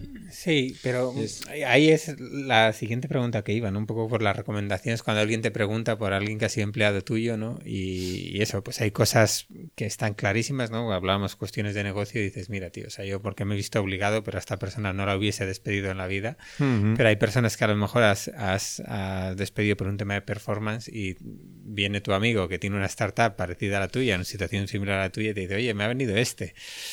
Eh, ¿qué, haces? ¿no? ¿Qué, haces? Porque, sí que es cierto que al final dices, oye, yo lo he contratado, eh, es posible que te caiga bien, es posible que tal, pero por lo que sea ahí no has funcionado. Eh, pero eso, decir, es que la, tu evaluación última, por decirlo de alguna forma, es, es que le he despedido. O sea, Claro. A ver, para mí hay, hay un punto donde tampoco debes de contaminar demasiado a la otra parte con tu visión, ¿no? Porque eh, estos sucesos pasan en una empresa concreta, con un responsable concreto, con un negocio concreto, con, hay demasiadas cosas particulares para decir, no, es que esta persona siempre funciona así. Entonces, eh, ser consciente de eso, ¿no? Y, y sobre todo no, no contamines a la persona. No, pues a mí me ha gustado mucho que tiene esto, esto y esto. Pues igual, si te ha gustado mucho, esa persona, con ese empuje que le vas a meter, va a funcionar bien.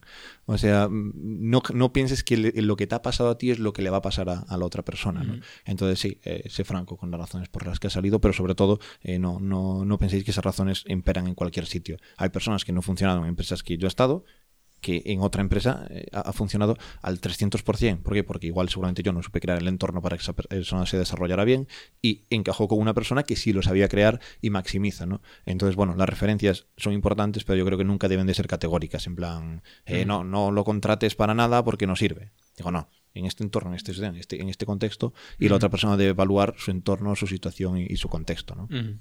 Sí, además no se han podido pasar dos años y claro, claro, tú eres distinto, te hacen distinto. Y, vamos a poner el caso más bonito, ¿no? El feedback que le dimos en, el día que, salió de la compañía fue muy constructivo, la persona aprendió de eso, mejoró, evolucionó y ahora no solo es eh, la persona que, que, tenía el desempeño que teníamos con, nosotros, sino muchísimo mejor. un desempeño, un, un, pelín idílico a lo mejor, pero, pero que, que se podría dar. Una pregunta que, está relacionada con esto de las recomendaciones y con lo que has comentado al principio de, eso, pues, hablar con el CEO, con su responsable y, con el equipo y demás. Ahí, por ejemplo, eh, pues no sé, hay empresas que dicen, oye, pues mira, si habla con N personas, pues todos tienen que decir que sí. Si uno dice que no, es que no. Eso, nos lo podemos tomar así o hasta qué punto hay eh, no sé, eh, el CEO o, quien sea puede dejar que, no sé, los desarrolladores tomen esa decisión. para mí, vamos, para nada. Quiero decir, eh, aquí cada persona tiene un rol en la compañía, ¿no? Los, eh, los desarrolladores tienen un rol cercano a la ingeniería, tanto el área de personas tiene un rol especialista en personas y el CEO también tiene un poco ese rol, ¿no? Entonces tú puedes tener como opiniones de cualquier área, pero hay una que prevalece, que es la, del Departamento de Recursos Humanos, esa, esa, prevalece y, la del CEO su manager. Quiero decir, el resto de áreas opinan, pero no tienen decisión total sobre, vale, pues yo te, yo te pregunto como compañero, bueno, ¿y qué tal? Y tú me das tus inputs y yo juzgo esos inputs, pero no te puedo decir ¿Cuál es tu decisión? No, no, la decisión no puedes cargar a una persona que ni es su core de su puesto, ni, ni, tiene esa preparación, ni la has seleccionado para eso, para que tome esa decisión. Entonces, eh, dime tus inputs, yo los analizo, los contrasto y yo tomo la decisión desde el área de personas con eh, el CEO y con su manager. E, esa es la línea que toma la decisión. El resto pueden poner sus inputs, pero nunca debemos cargar una decisión a una persona que no, que no es su puesto, no es su rol y no es su especialización. Acabaríamos como... Es que entonces no te van a decir la verdad. Si me das la decisión, igual, bueno, esto no era, no era así realmente. Y, entonces, no, no. Dime cómo son las cosas que, que, yo voy a objetivizar esto con, con, toda, con toda la información que tengo. ¿no? Entonces, no, eso es, es, peligroso. Y no sé, eh, si te dice, ah", pero tú por lo que sea dices que sí, eh, no estás metiendo ahí en un polvorín, porque a lo mejor incluso te gusta más que esa persona, ¿no? Que a la que estás preguntando. Pero si alguien del equipo dice, oye, yo, mira, yo no me veo trabajando al lado de esta persona, y tú lo contratas, eh, te la estás jugando mucho. Sí, sí, a ver, eh, obviamente cuando metes a, cuando metes una persona en un proceso es para que te dé un input y usarlo para algo, ¿no?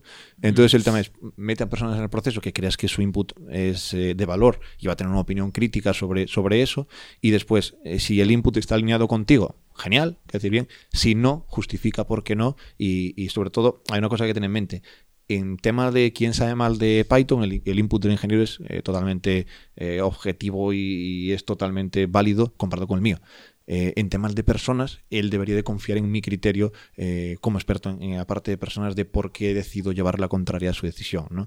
y es, es, una locura muy fácil, igual que yo confío en ti para toda la web y demás, por favor, ahora confía en mí para este tema que es core de, mi posición, ¿no? que es qué hacemos con, una contratación, con una persona o demás. ¿no? y, bueno, así suele, suele funcionar y suele funcionar bien porque cada uno decide en el área que está especializada. Claro, eso nos lleva un poco a la pregunta de en qué momento una startup, un proyecto, una empresa tiene que incorporar un perfil específico para este mm, rol. Muy buena pregunta. Yo, mi visión creo que es contraria a, muchas que he contrastado, entonces la voy a poner con, muchas comillas. ¿no? Muchas veces las empresas esperan a, escalar, a crecer para, vale, ahora somos 100, 200, 300, me hace falta una persona aquí. Y yo creo que es totalmente al revés. Eh, decir, eh, y, y si me mandas poner un punto exacto, te diría justo antes de formar un comité de dirección. Para mí, ese es el punto exacto donde tienes que contratar a alguien señor de, recursos humanos. ¿Por qué? Porque ese paso que vas a dar de montar un comité de dirección es crítico. Es eh, uno de los más críticos que vas a crear. Es decir, vas a pillar personas de dentro de la casa o de fuera y vas a crear el órgano en el que vas a tener confiar el 300%. Quiere decir, un paso atrás en ese punto conlleva muchísimo esfuerzo y muchísimo impacto. Es muy complicado. O sea, ahí, antes de dar ese paso, contrata una persona de, recursos humanos que, que, confíes en ella, que, que, pueda hacerlo y con ella crea el comité de dirección. No, no crees el comité y después, como sois muchos, ya meta de recursos humanos. No, porque igual ve cosas que en el comité de dirección había que tener en cuenta antes. Igual lo haces muy bien, ¿no? Pero como es tan tan crítico ese paso, eh, pilla a la primera persona, a los recursos humanos, y que te ayude y construid juntos el comité de dirección. Es el órgano ese directivo de, la compañía. Sobre todo por eso, un, impacto ahí. En, eh, imagínate que pues nos equivocamos, ¿no? Deshacer eso es, muy complicado porque esa persona va a pillar mucho, mm, eh, mucha relevancia, mucho peso, muchísimo valor estratégico y, va a requerirnos mucho esfuerzo. ¿no? Para mí es, ese es el punto exacto. Lo que nos lleva a todos los puntos anteriores. Es decir, eh, hemos hablado antes pues, de la importancia del CEO, la importancia de todo el equipo. Eh, otro player del gremio, que son los recruiters. Eh, ¿Cómo, cuánto debería confiar un CEO en un recruiter y cómo puede evaluarlo también? Cuando, cuando dice recruiter es una persona externa, ¿no? Sí, sí, sí, una, agencia que está trabajando. De, los que te están llamando todos los días diciendo, oye, pues tengo aquí, te puedo ayudar, ¿cómo va tu proceso? ¿Estás buscando a algún programador que yo conozco mucho? A ver, hay, eh, como todo, ¿no? Pero hay personas muy, muy buenas haciendo recruiting aquí en Madrid, la verdad, y recruiting técnico, técnico también, ¿no? Eh, ¿qué, pasa con el recruiting? Que básicamente eh, tú proyectas tu cultura de empresa tu historia, tu, cómo, cómo enganchas a la persona. Eso solo lo puede hacer alguien interno, ¿no? Entonces un recruiter lo puede hacer muy bien, pero no va a poder proyectar tu cultura ni tu historia. Va a poder intentarlo, pero no, no va a salir bien. Entonces el, para mí el principal riesgo es cómo transmite ese primer impacto de la persona. Y mira, pues te llamo para eh, etiquetea, tal. Pues cómo llega eso a la persona, ¿no? Entonces, para mí eso es un, un punto que, hay que medir muy bien de cómo, cómo cuentan la historia de tu empresa. Y después, pues obviamente eso tener un, una posibilidad de, externalizar ese proceso a un recruiter te multiplica fuerzas. Entonces nosotros lo, la política que tenemos es intentamos hacerlo siempre interno, a no ser que no lleguemos y que sea puntual. Quiere decir, si tenemos mucha carga de reclutamiento y es a largo plazo, incorporaríamos a alguien. Si tenemos mucha carga de reclutamiento y, es puntual y tiene que ser así por razones de negocio, entonces podemos contar con, soporte externo. ¿no? Eh, es como, vale, si lo podemos tener en la casa bien, si no, eh, hacemos, hagámoslo externo. Y para mí es una opción muy buena eh, por si acaso hay posiciones muy críticas. Quiero decir, imagínate, tenemos que contratar ingeniería a tres personas. Creo que lo puedo hacer yo, pero puedo equivocarme. Bueno, dota un presupuesto, porque puede que eh, no sé, tengas una incidencia en otro sitio que no puedas estar ahí, entonces que, eso no te aparezca, ah, pues ahora me cuesta no sé cuánto hacer esto. No, no. las posiciones críticas yo siempre las cubro en presupuesto, con, con presupuesto para, para, una agencia externa que me ayude en caso de que, de que yo no llegue. Lo ideal que estemos dimensionados perfectamente para que todo pueda ser, pueda ser interno. ¿no? Nadie va a contar tu historia tan bien como la vas a contar tú. Eh, y dicho esto, hay gente muy buena, hay gente muy buena ahí, ¿no? Sí. Pero es cultural, es decir, no es eh, bueno o malo. Porque hay también cierta sensación de que al final es como, no sé, una forma de conseguir currículums, pero hasta ahí, ¿no? Todo. También existe algo, un, yo qué sé, un tú as a service en el que ya también te ayude en esa parte de seguimiento posterior hay, hay, hay, muchas formas de hacer recruiting, poniéndome ahora, vamos a ponerme la gorra del otro lado, ¿no? De estar fuera. Eh, lo primero, es cierto que el recruiting técnico, para los que no somos técnicos, es complicado, ¿no? Entonces, todos sabemos que cuando, un recruiter llamamos a un técnico hay que saber bien dónde están tus limitaciones. Es decir, yo puedo ser cero técnico, puedo ser un poquito, pero nunca puedo juzgar. ¿Por qué? Porque me, voy a equivocar, no tengo esa formación, ese conocimiento. ¿no? Entonces, lo primero en, un recruiter cuando colaboras con una empresa externa es decirle exactamente qué tiene que buscar para alguien que no es, que no es técnico. ¿no? Pues mira, buscamos esto, esto y esto. Cuando un currículum tenga esto, tráemelo y, yo lo evalúo, ¿no? Y ser muy, muy concreto ahí y dar muchísimo feedback. Hay un punto que tienes que ayudarles a aprender qué necesitas tú porque no están en tu día a día y, por una hoja de descripción de un puesto, pues no, no, va a llegar, ¿no? No va a, ser, no va a ser suficiente. Y lo típico de Java no es JavaScript, ¿no? Pues si tú pones Java en LinkedIn y le das a intro, pues te, sale todo lo que te sale, ¿no? Pues eh, hay que, y cada empresa tiene una particularidad, entonces tienes que, enseñar a, la empresa con la que estás trabajando cómo trabajas tú, ¿no? Eh, es lo ideal pues si tienes muchísimo pico, tienes que echar una mano ahí. Nosotros tratamos de hacerlo, tratamos de hacerlo interno. Aquí hay nivel, ¿eh? Java no es JavaScript, aquí hay mucho, nivel. hay un post por ahí muy, muy eterno para recruiters que todos leímos alguna vez en, nuestra vida, que son como eh, lo, Java no es JavaScript, C, C++, bueno, hay, hay todo lo, porque al final tienes que pensar cómo buscar un recruiter, ¿no? Buscas, pues, eh, puedes entender un poco la tecnología, pero necesitas palabras clave para poder entender ese currículum y al final, ¿cuál es el objetivo? Que la persona que va a ese currículum de ingeniería pierda el menos tiempo posible. O sea, que, que, que el porcentaje de que yo le paso que dice sí a la entrevista sea el 100%. Gente que tú me pides, no sé, alguien de Python y yo te envío gente de, de COBOL. Es que los vas a ver y vas a decir, joder, eh, no, no, no va así, no, no está bien. Entonces los es COBOL tienen canas, es fácil. o sea, de COBOL, David. Por supuesto. pues como, como nosotros entendemos muy bien la necesidad del negocio para que el currículum que llegue a la persona final sea muy eficiente, vaya muy fluido, es una parte que es lo que puedes ver en el currículum, y después ya lo, ideal de un recruiter es que además entienda la cultura de la empresa y no solo esté alineado con técnicamente lo que hablamos al principio, técnica y personal, ¿no? Alinea técnicamente y después alinea en cultura. Y eso da el match de, ideal. Si un recruiter es capaz de hacer eso y pasarte un porcentaje de candidatos muy altos con esos dos requisitos, te está ahorrando infinidad de tiempo. yo tengo tantas preguntas. Eh, hemos hablado mucho de los empleados, de contratar, etcétera. Pero ya entrando en el ámbito de los perfiles de personas y las características de las personas, eh, todo el mundo puede emprender, todo el mundo vale para ser emprendedor. A ver, si, si emprender lo entendemos como moverse en, entornos de muchísima incertidumbre, con una capacidad de, dominancia muy alta para tirar adelante por proyectos cuando a lo mejor todo el entorno piensa contrario, incluso eh, ir en contra de opinión de, un, de alguien que tú consideras muy clave y demás para tirar ese proyecto, obviamente no. Pero es que yo lo llevaría a algo más normal. ¿Todo el mundo puede tener cualquier puesto? No. Es decir, eh, emprendedor al final es un tipo, de, un tipo de perfil profesional. Igual que podemos decir emprendedor, podemos decir, vamos a tener un poquito de tópicos, ¿vale? Podemos decir contable, podemos decir eh, director de marketing, todos esos puestos tienen un requisito de cómo es la persona que los tiene que poner, con, variaciones. ¿no? Eh, por ejemplo, un, director general, pues tiene que ser una persona muy orientada, muy orientada a objetivos, tiene que tener muy buena mano con, las personas, porque tiene que mover equipos, tiene que, tiene que liderar, eh, tiene que sentirse muy cómodo cuando eh, no tiene un camino marcado y ni una pauta, ni nadie le va a decir qué hacer, tiene que crear ese, ese nuevo camino, ese paz y liderar a todos. Vale, si esto lo pillas y lo pones en un puesto de control de seguridad de un aeropuerto, Imagínate qué pasaría. Si, un control de aeropuerto eh, se dedica a mandar los aviones por donde él quiere, sin, sin eh, orientado al objetivo, que es que todos lleguen ahí, es igual por el medio. Bueno, pues es, eh, cada persona tiene un, un puesto diferente. Y el emprendedor es un puesto concreto dentro de los muchos puestos, muchos puestos que hay. Y me remite a algo que hablamos, que es, ¿cualquier persona puede serlo? Sí, con con un desempeño normal. ¿Cualquier persona puede brillar y ser excelente? No, ahí es cuando eres excelente, es cuando tú alineas lo que tu puesto te pide con lo que donde tú brillas. Y e, esa dupla de cosas es, cuando tú maximizas y e, esta eterno esta eterna sensación que tenemos cuando trabajamos, que somos Dios, esto me sale solo. Es que he dedicado 20 minutos, lo he visto, lo he bajado y queda bien. ¿Qué pasa? Que, estás motivadísimo, que está enganchado tu perfil con lo que te están pidiendo hacer y, vas como vas a 300 por hora, claro. Eh, estás, estás bien alineado con tu puesto. Yo os pongo, si queréis, un ejemplo muy de batalla mío personal, que es cuando hago un documento de mucho detalle, eh, mi norma es de, revísalo dos veces más, porque a la primera no lo voy a ver, no, no, no, no me va a salir bien. Entonces, ¿por qué? Porque eh, mi no, no maximizo en los detalles, no lo veo. El doble espacio yo no lo veo. Y hay personas que miran y te dicen, ahí, obvio. Ah, y esto, ¿cómo entronca?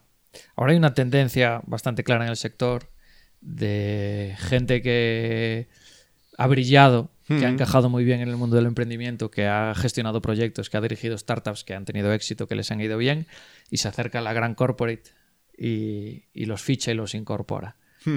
Tenemos varios ejemplos, ¿no? A ver, al final es qué capacidad tiene la gran empresa para dejar ese espacio que necesita esa persona para, para empujar, ¿no?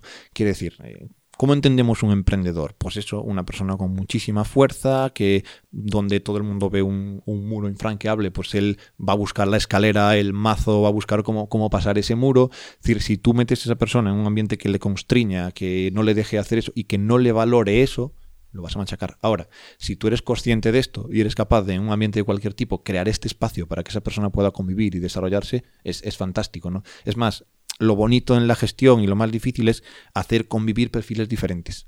Porque ahí está, ahí está la magia, ¿no? Cuando, imagínate, eh, cuando, eh, yo creo algo que mola un montón, súper abstracto, tal, y soy capaz de colaborar con alguien que es capaz de aterrizarlo, bajarlo, me ayuda en el proceso, ahí maximizamos. Porque cuando el, flujo de trabajo llega al siguiente nivel donde yo no soy bueno, si lo agarra alguien que es bueno, ahí hay muchísima, eh, esa magia de, ir a 300 por hora, ¿no? Que todo va bien.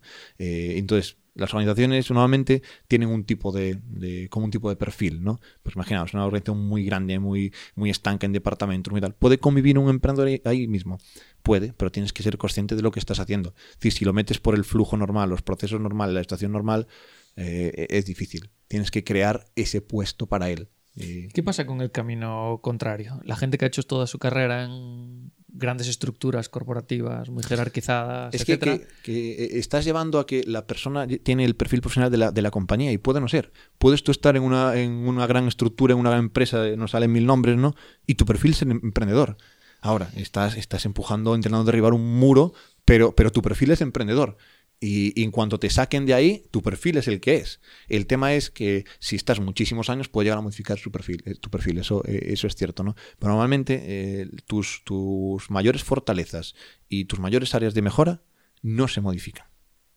Las intermedias sí, pero por ejemplo, una persona que es muy extrovertida y dinámica pues puede tener más precisión al detalle o menos, pero extrovertido y dinámica es muy difícil que eso que es core de su personalidad cambie. Entonces, ah, yendo a tu pregunta, que, voy por otro lado, eh, cuando tú tienes una persona dentro de una empresa, no, no asumas que adquiere el perfil de la empresa. Seguro que en proyectos emprendedores tenemos personas que se moverían muy bien en gran empresa y, y viceversa. ¿no? El tema es, cada uno maximiza en su lugar.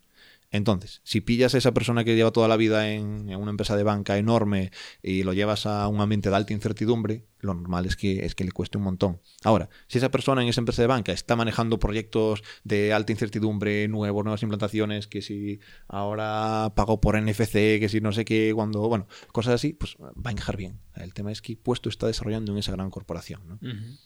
Quizá la dificultad en todo esto es cómo identificar esas características, ¿no? Porque al final hablabas antes de hay una primera entrevista, una segunda entrevista, una reunión en grupo. A, mí me resulta muy difícil viendo tres veces una persona y sentándome con ella tres horas en total, saber cómo gestiona la incertidumbre, saber cómo gestiona la frustración, si es más ordenado o menos ordenado. Total, total. Eh, quiero decir, eh, los últimos datos que, que estuve viendo de esto es que como mucho haciéndolo muy bien aciertas un 70%.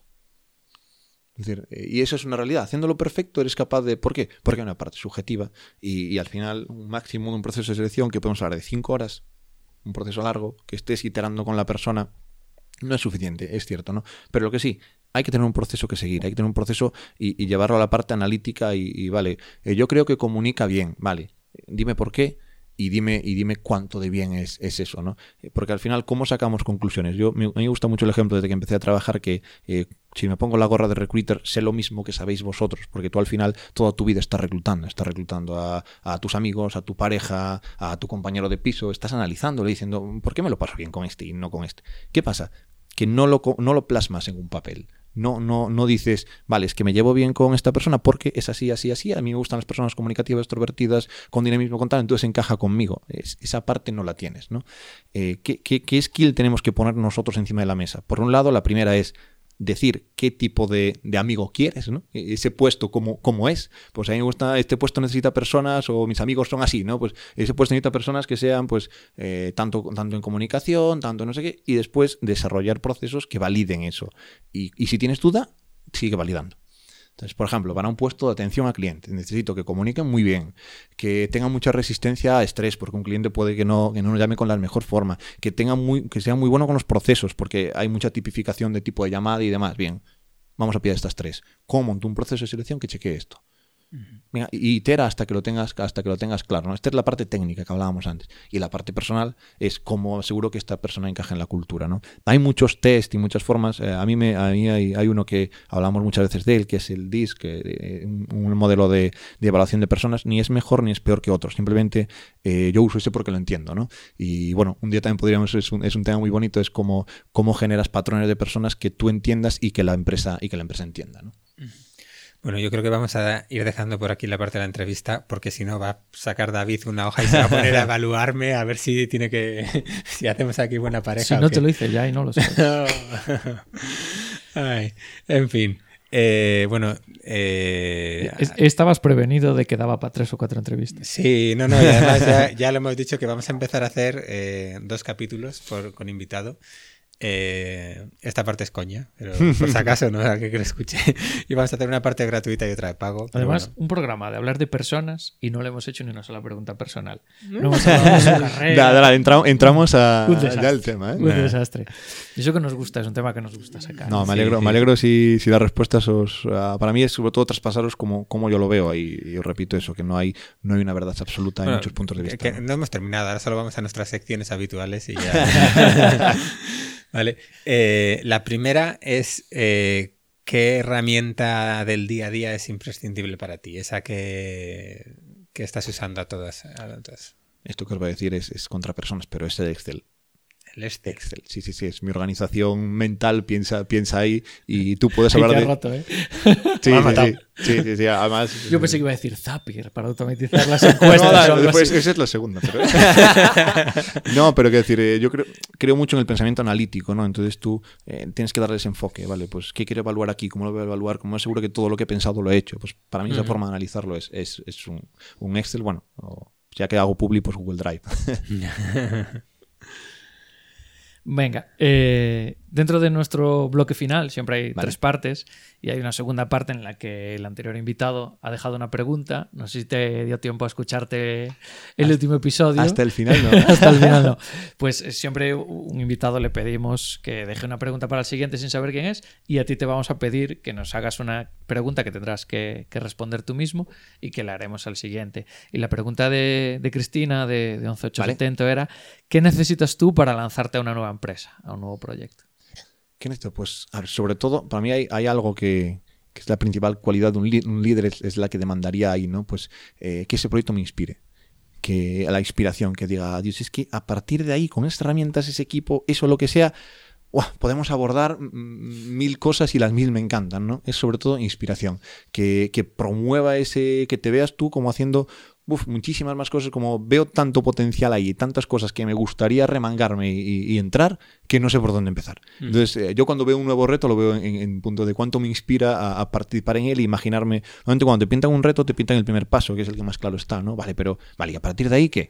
No, necesito que ayudes con organización. Dios, vale, organización sí, pero es que también aquí hay campo para hacer esto y esto y esto. Entonces, esa inspiración que te eleva es lo que, ahora, lo ahora es cuando vamos al cotilleo y le preguntamos, hace un año cuando Javier Andrés te contactó para año y medio ya. año y medio. ¿Qué, fue lo que te contó para, para liarte? ¿Cuál fue esa motivación, ese potencial? Que... Ah, yo creo que hay, dos cosas, ¿no? Uno es la cultura del CEO y de la empresa, eso es, eso es fundamental, ¿no? Tienes que compartirla y tiene que estar alineada contigo y eso es muy potente, ¿no? Y después para mí fue como, Tiquete era como un, un, tamaño que a mí me gustaba mucho. Cuando entré éramos pues más o menos 10 menos que ahora, ahora seremos 60 y algo, éramos 55 más o menos. Es un tamaño donde tú puedes iterar directamente con las personas, porque es un tamaño pequeño para esto, ¿no? Y sobre todo que había muchísimas oportunidades de hacer muchas cosas, con unos planes a, futuro de, de, poder crecer muy, muy rápidamente. O sea, la empresa crecía a un ritmo muy, muy potente y después yo tenía capacidad de poder desarrollar todas las políticas que entendía que una empresa necesitaba, ¿no? Entonces a mí me gusta mucho ver las personas y cómo desde la gestión del talento ayudo al negocio, ¿no? Entonces, ¿cómo, ¿qué voy a hacer yo para que tu negocio vaya muchísimo más rápido? ¿no? Entonces vi esa capacidad. Y que, es que si empezamos a enganchar este proceso con esto, montamos esto así, las personas las vemos desde este punto de vista y demás, por un lado, yo me sentiré muy bien y, y esto tiene que salir a, a 300%, ¿no? Bueno, no te vamos a preguntar eh, con los problemas de, cultura cuando una empresa adquiere a otra y demás, por no meterte en un lío. No, eso da, aún... Vamos a dejarnos... Esto dentro de unos meses, así miramos hacia atrás juntos. Eh, pero sí que nos tienes que, que dejar tú una pregunta para el siguiente, que no te vamos a decir quién es, por si lo dudabas. Vale, a mí hay, una pregunta que, siempre me gusta mucho hacer, ¿no? Que es, pues, imagínate, yo me dedico a, gestión de personas y, es básicamente, ¿por qué te dedicas al puesto que tienes? ¿Qué te motiva de tu puesto? ¿Por qué has decidido? Mira que a día de hoy eh, yo estudié económicas y es una carrera amplia con muchísimas salidas, ¿no? ¿Por qué has llegado aquí? Es decir, ¿qué te, qué te reporta? ¿Por qué no escoges un cambio de carrera? ¿Qué, qué te hace estar aquí en este puesto desarrollando esto? ¿no? A mí esa pregunta es, es brutal. ¿no?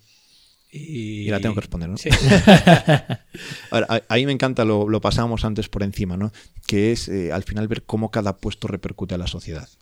Vale, entonces, para mí hay algo que es, que es muy bonito, es que cuando una persona sale de su casa eh, a las 7 y vuelve a las 6 de la tarde, ¿no?